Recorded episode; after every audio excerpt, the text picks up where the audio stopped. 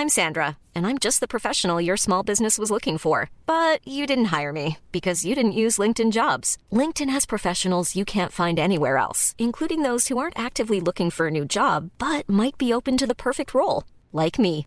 In a given month, over 70% of LinkedIn users don't visit other leading job sites. So if you're not looking on LinkedIn, you'll miss out on great candidates like Sandra. Start hiring professionals like a professional. Post your free job on linkedin.com/people today.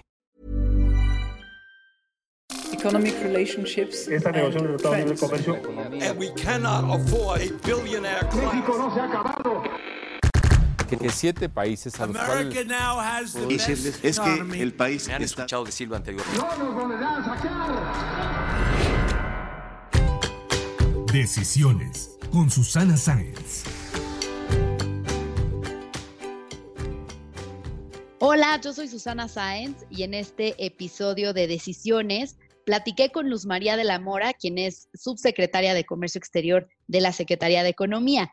Ella ha estado a cargo de parte de la negociación del Tratado Comercial entre México, Estados Unidos y Canadá, el TEMEC, pero también fue parte del equipo negociador del Telecan hace 30 años. Así que nos cuenta de los contrastes que ha experimentado en estas administraciones y si será este tratado el salvavidas de la economía mexicana o no. También conversamos de cómo ha impulsado la participación de la mujer en el ámbito profesional. Los invito a que me acompañen. Decisiones con Susana Sáenz. Me da muchísimo gusto saludar a Luz María de la Mora, subsecretaria de Comercio Exterior de la Secretaría de Economía. Hola, subsecretaria. Bueno, ya quedamos que como este podcast es más informal y estamos en confianza, te voy a hablar de tú, te voy a decir Luzma. Claro que sí, Susana, muchísimas gracias. Me encanta estar contigo, te agradezco muchísimo que pues me invites a participar contigo en tu programa, en tu podcast. He estado siguiendo algunos de los que has hecho y se me hace una conversación muy amena y me encanta todo lo que he escuchado de tus invitados anteriores. Así es que para mí es un gran gusto y un gran honor estar aquí contigo y con tu auditorio. Ay, muchísimas gracias. El honor es mío tener una mujer de tal trayectoria como tú y pues también ante esta coyuntura de la implementación del TEMEC, que ya todos estamos ansiosos, después de casi tres años, finalmente pues inicia la implementación del tratado entre México, Estados Unidos y Canadá. Te ha tocado eh, llevar a cabo parte de esta labor desde la Secretaría de Economía, pero hay que recordar que también te tocó negociar e implementar el Telecan en los años 90. Entonces, ¿cuál es el cambio que tú ves en la posición de México en este tratado contra la primera versión, siendo que pues ahora ya las cadenas de suministro están profundamente integradas? Pues sí, efectivamente, como tú lo señalas, pues ya tengo tres décadas en esto, así es que ahora sí ya saben cuántos años tengo. Pero mira, eh, yo creo que eh, hay cambios eh, significativos importantes que reflejan pues lo que ha sido la integración productiva de América del Norte. Y fíjate que yo te diría que concentraría los cambios o la continuidad, pues señalando precisamente las áreas en las que yo creo que tenemos continuidad. Primero, eh, lo que se refiere al acceso al mercado, ¿no? A los mercados de bienes y servicios, en donde se afinaron tal vez algunas reglas, se mantiene el acceso, se mantiene el libre comercio, pero sobre todo, Susana, yo creo que lo más importante es que se mantiene la certidumbre en las reglas que nos vamos a aplicar los tres países en el comercio de bienes y servicios y las inversiones en la región. Hay continuidad porque, como bien lo señalas, pues el Telecan lo que ha permitido es crear una integración productiva en América del Norte de los tres países. Y yo te diría que eh, las novedades o los cambios que de alguna forma, algunos vienen ya del Tratado Integral y Progresista de Asociación Transpacífico, el TIPAD, que antes se conocía como el TPP, y cuando se sale eh, el presidente Trump, cuando saca a Estados Unidos del acuerdo, entonces hay una reconfiguración, pero muchas de las disciplinas nuevas que integramos en el TEMEC son disciplinas que ya se habían probado en el TIPAT y que México ya tiene integradas. Y son disciplinas que lo que buscan es como tener un contexto social eh, más amplio de beneficio para toda la sociedad. Y ahí es en donde incluimos disciplinas transversales como los temas laborales, ambientales, anticorrupción, eh, pymes, competitividad, género. Y lo que se busca, pues también es eh, atender esas demandas de diferentes sectores de la sociedad en donde se considera que hay que ser más proactivos para que también los beneficios se multipliquen hacia esos sectores. Y yo creo que es una modernización que se requería para reflejar lo que es la economía del siglo XXI. Claro. ¿Y en qué sale ganando específicamente México? Porque mucha gente quizá dirá, pues a mí esto en qué me beneficia o en qué me afecta y también en qué tuvo que ceder, porque sabemos que en cualquier negociación pues hay que ceder en ciertas cosas que tal vez no será tan favorable para México. Sí, efectivamente, Susana, tienes razón. En cualquier negociación hay que eh, ceder para ganar.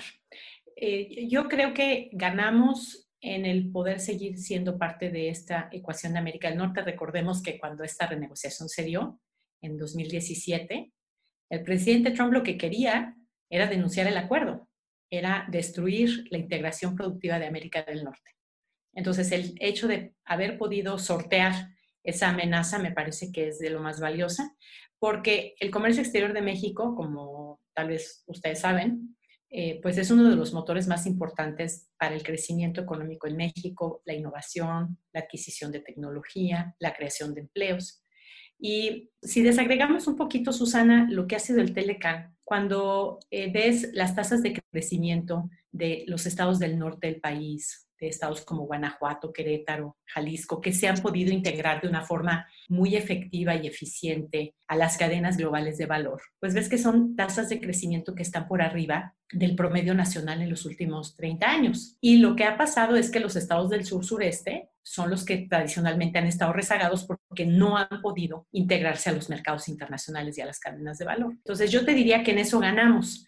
En lo que tuvimos que ceder, y me parece que es la, la parte más, más difícil que va a ser para nosotros, es lo que se refiere al cumplimiento del nuevo régimen de origen para el sector automotor, porque hay condiciones muy onerosas en el sentido de que antes había una regla de origen de valor de contenido regional de 62.5% para que un vehículo pueda tener preferencias al mercado norteamericano. Ahora hay que cumplir con al menos cuatro condiciones que son el valor de contenido regional, un valor de contenido laboral, un nivel de 70% de contenido regional acero y aluminio y también siete autopartes esenciales.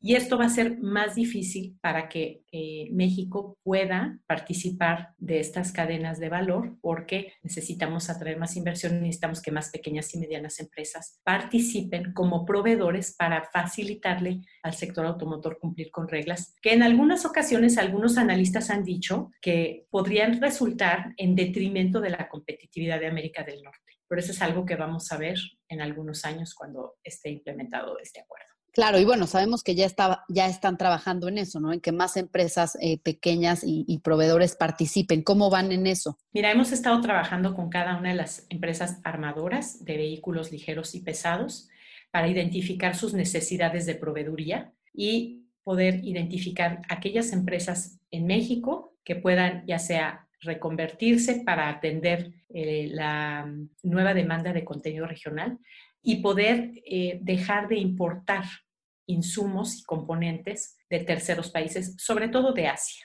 Hay un reto importante en lo que se refiere al tema de aceros. Eh, tenemos que invertir más en, el sector siderúrgico porque pues, los aceros de, alta calidad vienen de Japón, de Corea del Sur, incluso de China. Y entonces necesitamos invertir en este sector. Y creemos que eh, el, el hecho de tener estas reglas en el tratado le da certidumbre a esas inversiones porque vamos a tener que desarrollar estas empresas en América del Norte y esperamos en México para que entonces las armadoras puedan cumplir con la regla de origen. Y bueno, mencionabas la importancia de este tratado para diversas economías eh, regionales del país y bueno, la economía en general, ¿no? Entonces, ¿será el salvavidas el TEMEC de la economía mexicana, como muchos analistas lo han mencionado, tras la crisis que enfrentamos exacerbada por el coronavirus? Mira, yo creo, Susana, que tenemos que mantener eh, la perspectiva. El Telecan no fue eh,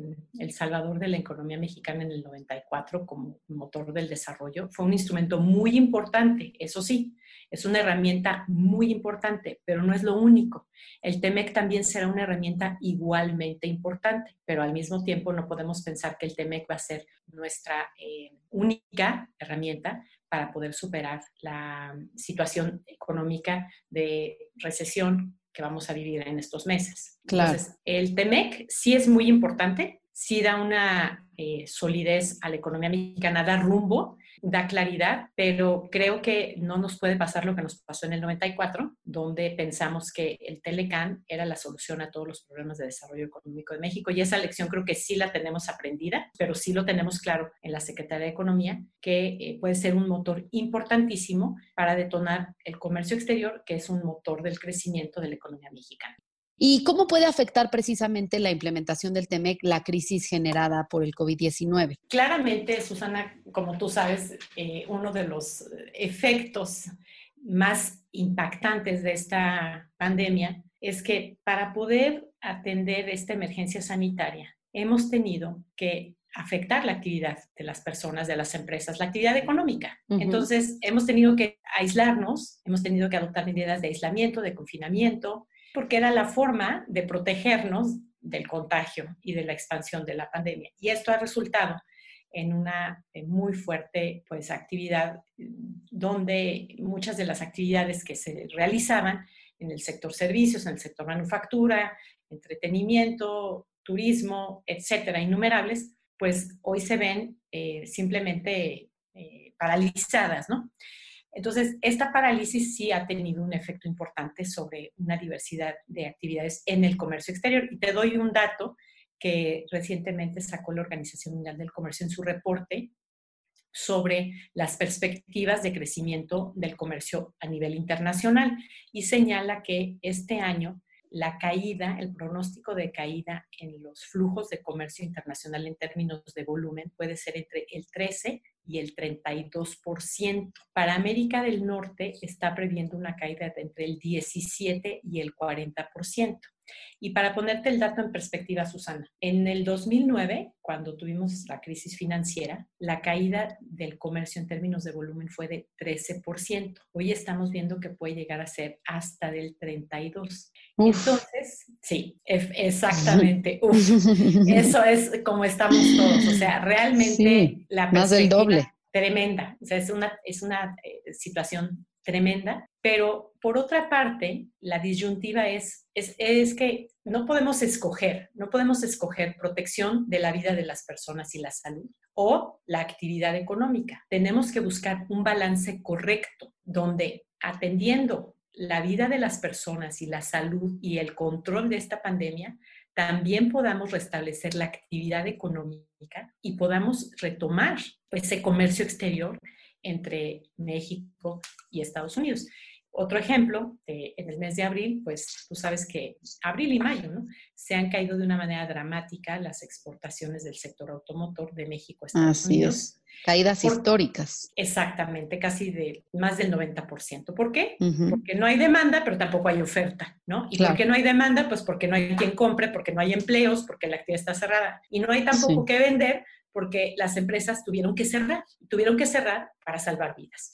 Entonces, eh, es una disyuntiva que tenemos claro, tenemos enfrente, pero también yo creo que una ventaja que tiene México con respecto a otros países es que hemos mantenido una buena comunicación y un buen diálogo con autoridades en Canadá y en Estados Unidos, pero también con las empresas. Y estamos buscando la forma de que pues eh, podamos atender tanto la emergencia sanitaria como la emergencia económica. Y creemos que el TEMEC, la ventaja que sí nos da a los tres países es que nos pone muy claramente las reglas a partir del primero de julio, cuando podamos, en el momento en que se pueda retomar diversas actividades en el sector servicios, agrícola, manufactura, ya sabemos cuáles son las reglas que nos van a permitir mejor eh, incrementar nuestro comercio entre los tres países. Y Luzma, me encantaría que nos compartieras alguna anécdota dentro de estas negociaciones. ¿Qué ha sido lo más difícil? No sé si eh, pues alguna conversación en la que tú hayas estado presente quizá con Robert Lighthizer, con Christian Freeland, con el mismo Donald Trump, que sabemos que eh, pues cambiaba muy seguido de opinión. Eh, ¿qué, ¿qué, fue lo más difícil? ¿Alguna anécdota que nos quieras compartir? Uy, Susana, este, pues sí, sí te puedo compartir. Yo estuve presente en las negociaciones del Telecan en los años 90. La representante comercial era la señora Carla Hills y el secretario Serra eran los negociadores. yo I'm Sandra, and I'm just the professional your small business was looking for. But you didn't hire me because you didn't use LinkedIn jobs. LinkedIn has professionals you can't find anywhere else, including those who aren't actively looking for a new job but might be open to the perfect role, like me. In a given month, over 70% of LinkedIn users don't visit other leading job sites. So if you're not looking on LinkedIn, you'll miss out on great candidates like Sandra. Start hiring professionals like a professional. Post your free job on linkedin.com/people today. Siempre había una relación muy cordial, muy profesional, muy seria.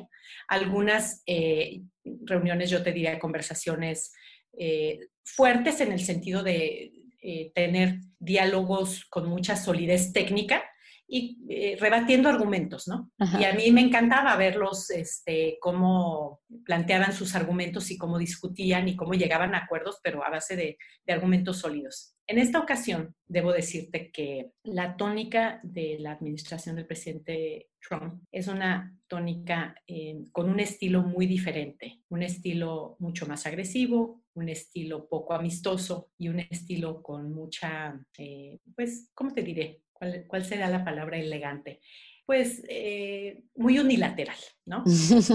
El tener que tratar con una administración que eh, a veces valora, valora menos el argumento técnico y sólido y valora más el, valor, el poder de su mercado, pues sí te plantea un, un esquema diferente. Y sí quiero decirte que yo vi en pláticas tanto de la embajadora Marta Bárcena como de la secretaria Márquez, la forma en la que ellas se condujeron en una situación donde mm, prevalecía más el poder del mercado que los argumentos técnicos. Realmente me impresionó de una forma muy positiva eh, la manera tan contundente y sólida en la que ambas defendieron eh, posiciones para México. Y uh -huh. no puedo darte detalles en este momento, pero sí te puedo decir que me parece que el hecho de tener mujeres en liderazgos, en posiciones de liderazgo en la Secretaría de Economía, en la Embajada en Estados Unidos, pues también contribuyó a generar ambientes constructivos y positivos en una condición donde pues claramente la administración Trump sí quería hacer valer su posición de, de poder, ¿no? No sé si estoy siendo lo suficientemente claro. clara, sí, pero sí, sí. sí, sí se, nota, se nota la diferencia en el estilo eh, y hay que adaptarse a todos los estilos, ¿no? Claro, pero bueno, me llama la atención esa parte que mencionas de la participación de, de las mujeres eh, en estas uh -huh. negociaciones. Y bueno, sabemos que, que, antes de estar en la Secretaría de Economía, también fuiste directora del programa We Connect International Capítulo México, que precisamente vincula a empresas de mujeres a las cadenas de proveeduría y también dirigiste y fundaste LMM Consulting, especializada en el desarrollo de empresas de mujeres. Cuéntanos de estos proyectos, ya que mencionabas eh, pues el tema de la inclusión un poco y qué tanto ha incrementado la participación de las mujeres en estos sectores. Fíjate que este es un tema que a mí me apasiona. Te cuento rápidamente. En el 2009 yo dejé la Cancillería eh, uh -huh. y una organización que se llama Vital Voices, que fue creada por Hillary Clinton en los años 90, me invitó a dar una conferencia sobre el área de libre comercio de las Américas, que nunca pudimos terminar esa negociación, The Free Trade Area of the Americas, que lanzó el presidente Clinton en 94, un poco uh -huh. para replicar el Telecan en, América, en, en, todo el hemisferio. Entonces, cuando yo di esa plática, tuve la oportunidad de eh, participar en, en, paneles o en foros que estaban eh, abocados a incrementar la participación de empresas de mujeres en el comercio internacional. Y a mí me llamó la atención porque es un tema que yo nunca había trabajado. Uh -huh. eh, Vital Voices me invitó a involucrarme en sus proyectos, me dieron programas de mentoría, me pidieron hacer mentoría y me abrieron una ventana de oportunidad.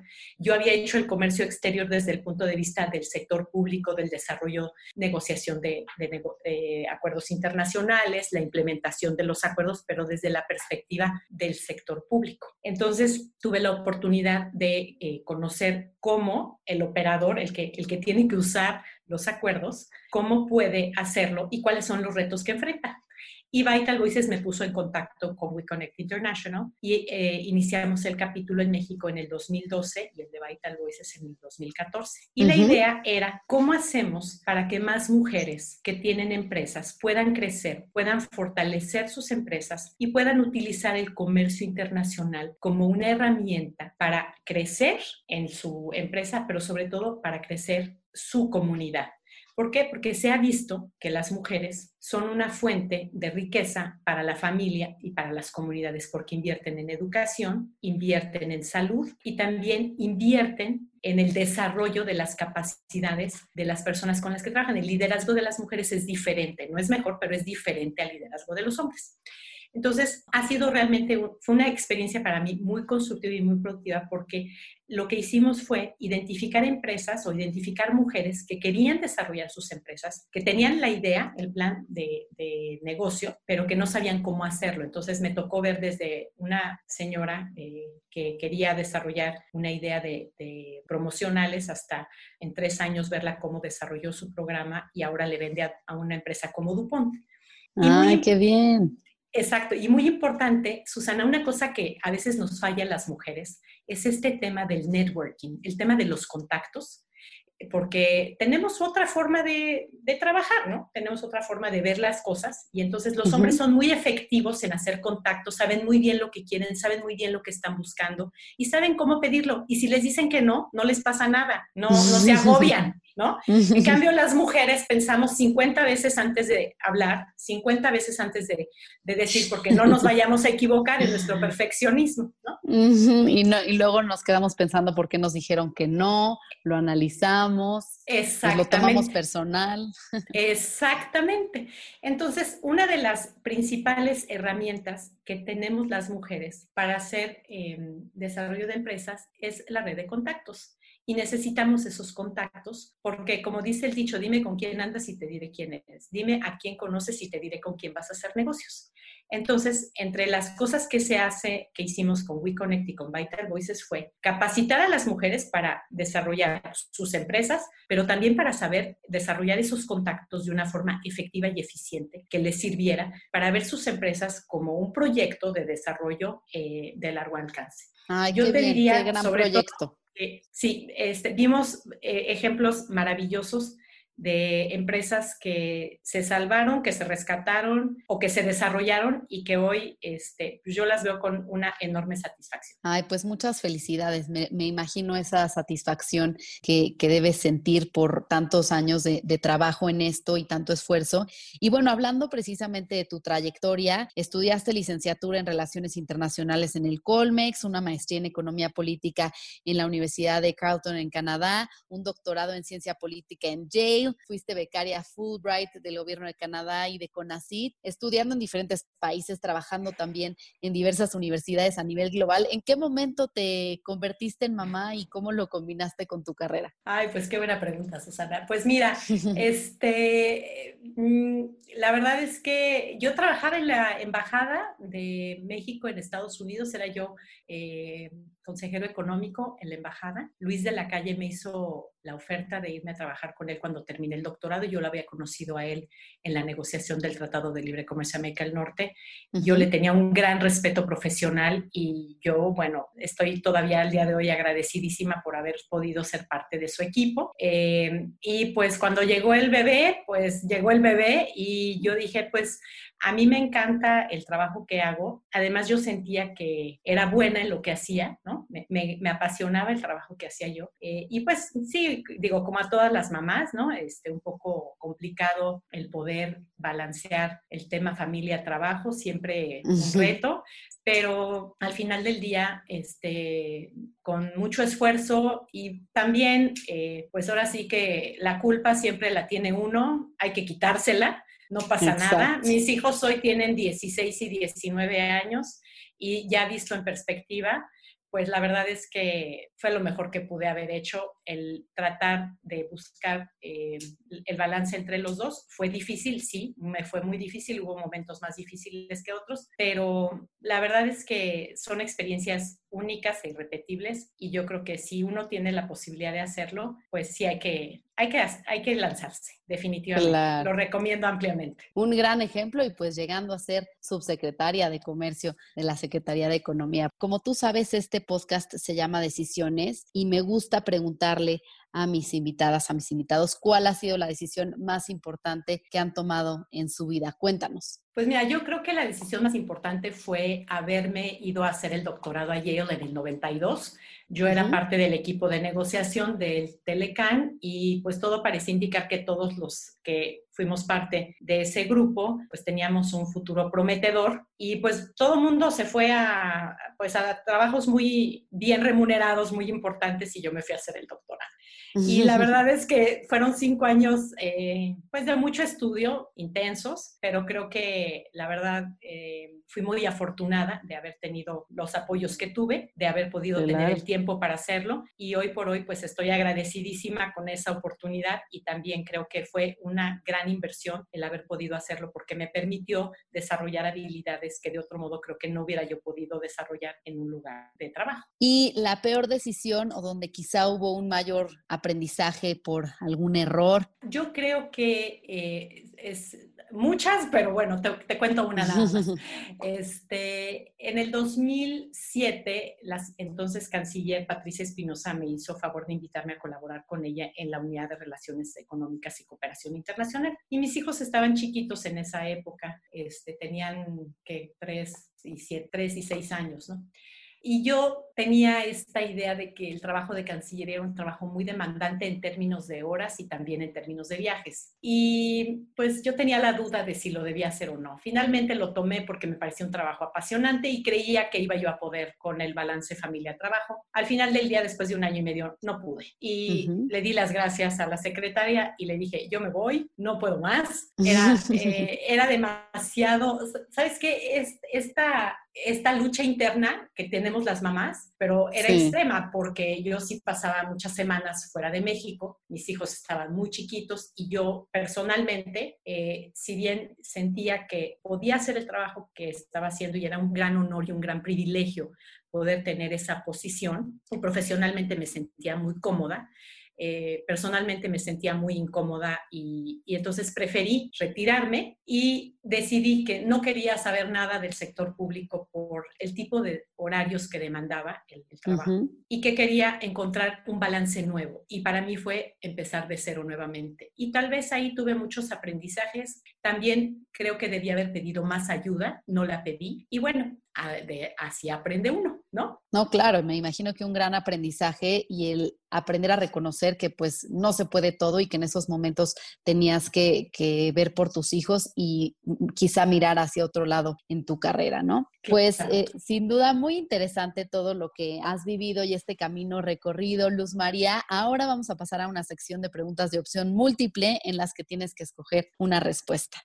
Ok, entonces, ¿Telecan o Temec? Pues mira, Temec al final, porque es lo que hay. ¿Correr o leer? Leer. ¿Colmex o Yale? Uy. Ay, em, pues creo que Colmex, Colmex porque tengo amigas entrañables, tengo relaciones eh, personales entrañables que si bien Yale me dio una formación académica extraordinaria, eh, mis mejores amigas, mis, amigos más cercanos a mi corazón son del Colmex. Así es que creo que me quedo con el Colmex. ¿Tacos de canasta o sushi? Mm, sushi. ¿Ser alumna o dar clases? No, pues ser alumna, definitivamente. Dar clases es muchísimo más trabajo que ser alumna. Ser alumna es un privilegio porque tienes la oportunidad de aprender. Muy bien. Pues muchas gracias por estos minutos, Luz María. Qué gusto, qué honor platicar contigo. Ay, al contrario, Susana, te agradezco mucho. Ha sido para mí un gran gusto conversar contigo. Te agradezco el espacio y el poder tener este diálogo tan ameno contigo y con tu auditorio. Te deseo muchísimo éxito en tu programa. Me encantan los podcasts que haces este, soy una, ya soy una fiel seguidora. Así es que este, espero los, los siguientes episodios para escucharlos todos. qué emoción, qué emoción tenerte de podcast escucha y pues espero que te guste. Un abrazo. Te deseo mucho. Gracias, Susana. Igualmente para ti y mucho éxito y muchísimas gracias. Un abrazo. Si te gustó este podcast, recuerda suscribirte en Spotify, Apple Podcast o en mi canal de YouTube. Califícalo y comparte. También me puedes mandar tus comentarios o propuestas de a quién te gustaría que entrevistara en mis redes sociales. En Instagram y en Twitter me encuentras como arroba suscience y en Facebook diagonal suscience3. Nos escuchamos el próximo miércoles.